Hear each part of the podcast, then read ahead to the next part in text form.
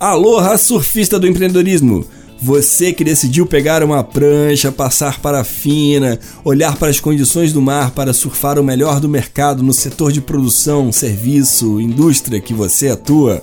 Bem-vindo a esse podcast que vai dedicar reflexões, análise, informações, entrevistas para o empreendedorismo e os empreendedores. Aqui vamos tratar de uma cultura e uma cultura que tem a ver com fluxo tem a ver com a possibilidade de dar o melhor de si para obter os melhores resultados. Aquele tubo, aquele kickback, aquela sensação de satisfação por um objetivo alcançado. Muito bem-vindo ao Surf do Empreendedorismo.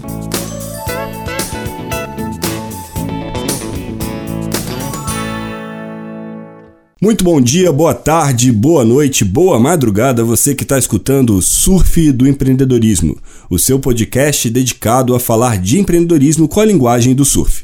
Bom, indo diretamente ao pico, hoje nós vamos tratar de processos. Quando o empreendedor pensa o seu negócio, quando o empreendedor é, idealiza o que vai realizar, ele tem que ter em mente é, o lugar das rotinas, o lugar do modo de fazer, compreender que não existem fórmulas mágicas para criar uma equipe eh, poderosa, mas existem técnicas. E existem técnicas que são adequadas, propícias ou em formatos uh, assimiláveis por culturas e pessoas. Então, tenha em mente, empreendedor, que quando você pensar o seu negócio, quando você for para o lugar do modelo do seu negócio, você precisa considerar a adoção de processos e rotinas que estejam de acordo com a cultura do território que você atua, com a cultura das pessoas. Existem muitas histórias e muitas histórias, e uma coisa que é merecida ser feita, todo empreendedor deve exercitar, é buscar as histórias de sucesso ou insucesso de empreendimentos. E um dos choques mais comuns existentes nesses processos de globalização, de, de escala, né, e modelos que têm filiais ou mesmo franquias, é como se adaptar, como levar uma ideia de um negócio para um território que não necessariamente tem aquela cultura. Uma piada que eu acho incrível e faço questão de contar sempre, que mostra qual é a dimensão do essencial para cada cultura, é uma piada que trata do encontro do paulista com o baiano na beira da praia. Eu faço questão de contar aqui. Qual é a piada?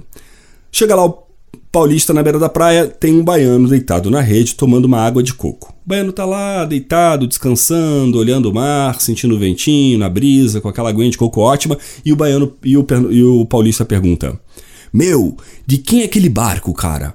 E o baiano responde: É meu, por quê? Rapaz Meu, tu já pensou em colocar um radar, cara? E uma rede automática, bicho? E o baiano, é mesmo, é? E pra quê? É, meu, se você colocar isso, cara, você vai conseguir pegar muitos peixes, cara. E com muitos peixes você vai conseguir fazer muito dinheiro, meu. E o baiano, é mesmo, é? E pra quê? E daí o Paulista, meu, tu compra outro barco, cara. Sei lá, tu faz uma frota de barco, cara. Tu vira o rei dos peixes na, na Bahia, meu. O baiano, já interessado, pergunta: É mesmo, é? E pra quê? Ah, sei lá, meu. Pra um dia, sei, sei lá, ficar de bobeira na beira da praia, cara. Sem fazer nada. Vejam vocês. Na cultura, né, é uma anedota que trabalha com a perspectiva da percepção do trabalho, né? E não, aqui não tem certo e errado. Né? O baiano já está na beira da praia, ele já está ali, né? ele já está no seu lugar de conforto. É, os choques culturais são muito intensos e, e decisivos para a ambientação de um negócio. Portanto, se você tem uma ideia de empreendimento ou você atua num território que não é aquele que você está habituado, preste bastante atenção aos elementos culturais deste território para você entender como criar processos e gerenciar processos que valorize as pessoas. Uma das frases que eu li recentemente, confesso que agora me falta fonte, mas eu deixarei na descrição desse podcast, é, é se você contrata pessoas para dizer o que elas têm para fazer, você está contratando errado. Você tem que contratar pessoas para dizerem para você o que tem que ser feito. Ou seja, É trazer as pessoas que sabem o que tem que fazer para fazerem o que tem que ser feito da melhor forma e você criar então um ambiente em que elas entreguem o melhor e você então gere o melhor processo. Existem processos que são muito focados nas perspectivas de controle, sobretudo aqueles que trabalham com muitos elementos, itens, componentes, é, recursos que precisam ser bem gerenciados, costumam ter muitos relatórios, fichas de controle, processos entre departamentos. Essa é uma questão delicada, porque ao mesmo tempo em que a empresa e o negócio precisa de uma gestão qualificada desses recursos para que eles não faltem, para que eles não sejam é, desperdiçados, você também tem que tomar muito cuidado com a perspectiva da entrega, com a perspectiva da, da, da realização do trabalho como um todo. Uma outra anedota famosa no mundo das consultorias, nos debates do empreendedorismo, é a história da, da indústria de pastas de dente. Provavelmente você já ouviu essa história, mas eu vou repetir ela aqui. Qual seja, o, uma fábrica de pastas de dente tinha lá um problema que muitos das, dos tubos estavam saindo sem a pasta de dente. E toda hora eram supermercados reclamando, consumidores reclamando. Então a, a, gestão daquela, daquela indústria resolveu tomar uma medida, contratou uma consultoria, e aquela consultoria chegou na, na concepção e na ideia de que era preciso, então, é, criar uma balança com uma esteira em que passariam cada um dos tubos e na medida em que um tubo não apresentasse o peso ideal pela presença da pasta, a linha de produção pararia, o funcionário tiraria aquele tubo e depois reiniciaria. Implementada aquela balança, surgiu um problema. O atraso foi enorme, começou um problema gigantesco de entrega e todos os compradores cancelaram pedido, reclamavam, as quedas, as vendas foram lá para baixo. Ficaram preocupadíssimos, não sabiam muito bem o que fazer, e eis que um dia, de repente, quase que por mágica, a rotina se restabelece. As entregas voltam a acontecer e eles ficam super felizes, afinal de contas a balança então funcionou. Vão então ao, ao pátio da fábrica para ver, né, garbosos, afinal de contas aquele projeto custou milhões de reais, centenas de milhares de reais para a empresa, e chegando lá, descobrem que a balança está desligada. Surpresos, perguntam como assim? Mas agora a gente não tem mais problema, os tubos não estão saindo sem pasta, e não temos mais reclamação dos consumidores, nem devolução. Como que a balança não está funcionando? E daí então o supervisor do setor diz: Olha, nosso estagiário percebeu que bastava botar um ventilador ao lado da esteira. Assim, toda a pasta vazia caía da esteira e estava ali resolvido o problema. Novamente, o que estamos falando aqui é como essa empresa pensou o processo como pensou a solução. E tudo isso no conjunto das, da, das tomadas de decisão que uma organização deve ter revisado e avaliado continuamente. De novo, estou tratando de um aspecto que trata da cultura regional, da cultura das pessoas, para então a criação e aplicação de uma cultura interna para a implementação de um processo de gestão e um processo de administração de uma empresa, de uma atividade econômica. E aqui eu quero destacar uma metodologia que eu reputo muito interessante, que eu adoto e que me faz muito sentido é, por uma razão é, filosófica. Né? Ela, ela encontra uma ressonância interna, faz absoluto sentido para quem vos fala aqui, porque ela trabalha com a questão da autossuficiência, da independência e da valorização de quem está fazendo o trabalho dentro de uma empresa. A metodologia é o Scrum que é uma, uma metodologia é, idealizada pelo professor Ikuhiro Nonaka, junto com Jeff Sutherland, que foi um dos fundadores e que escreveu um clássico livro que eu recomendo a leitura, chamado Scrum: A Arte de Fazer o Dobro do Trabalho na Metade do Tempo. E desse livro né, tem uma na página 45 tem um, uma descrição muito interessante que eu gostaria de reportar aqui a vocês, que é o Scrum tem raízes no pensamento e na prática japoneses.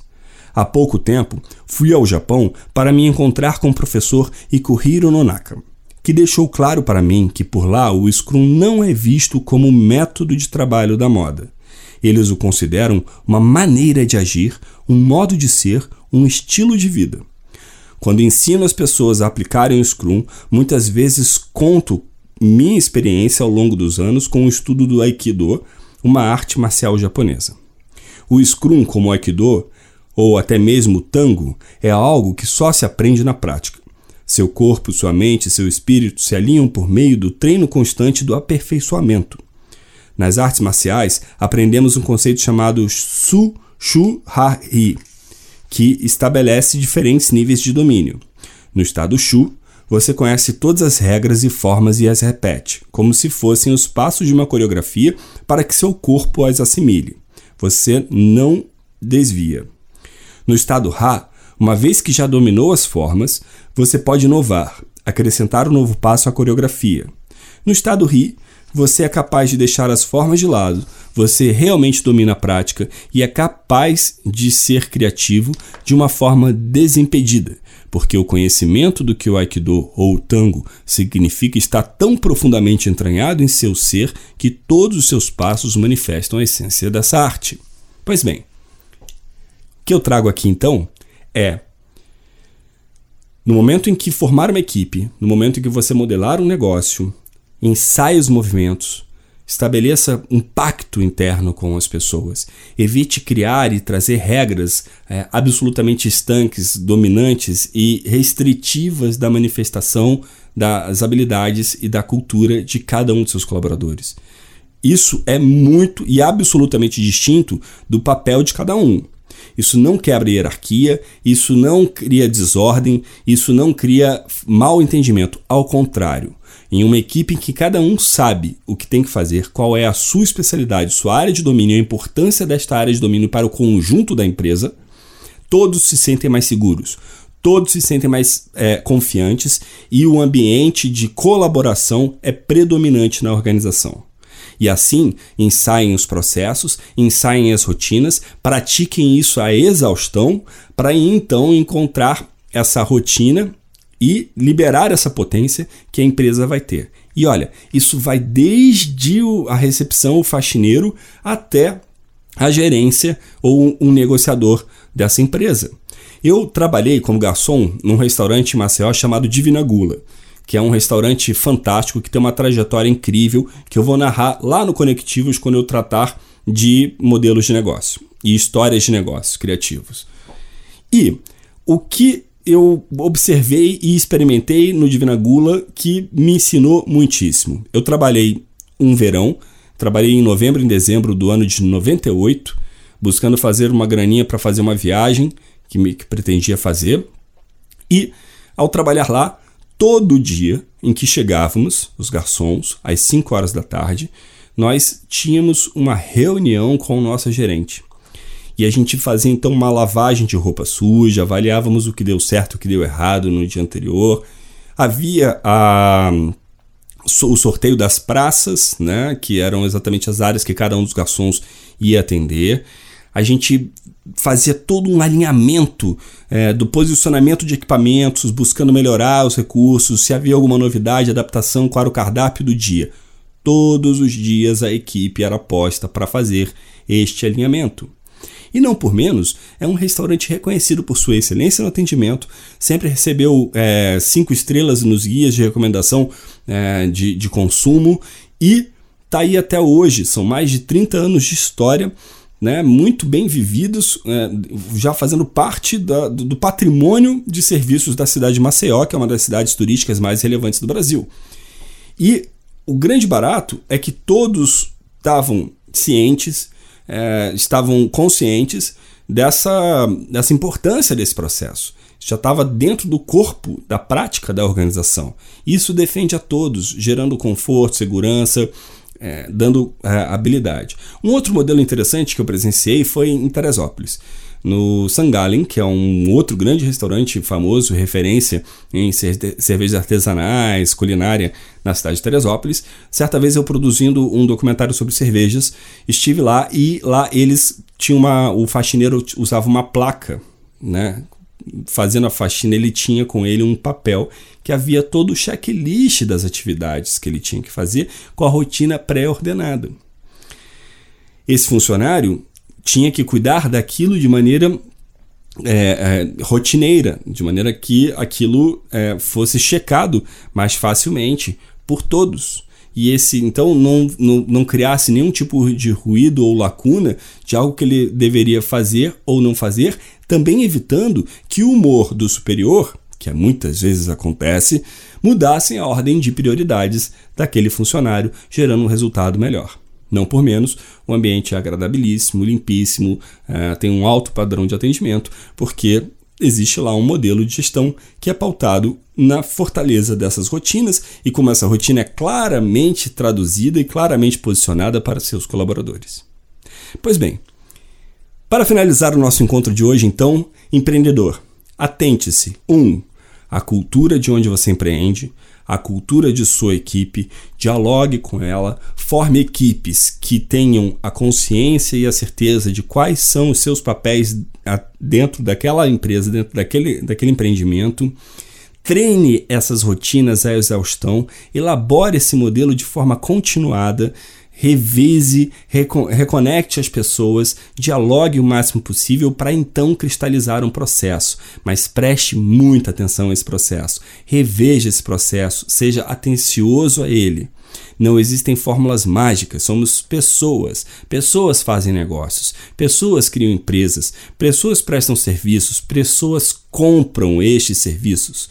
Então, atentem-se, processos desconfortáveis com muito controle ou muito é, frouxos que gerem desconfiança ou instabilidade entre os membros da equipe não garantem, ou pior, é, são a certeza do insucesso de um empreendimento. Pois bem, esse foi o nosso episódio 2 do Surf do Empreendedorismo. A onda aqui é processos, estude, encontre o seu, avalie e vá para o drop. Faça sua remada, encontre o pico e caia para dentro. Até o próximo!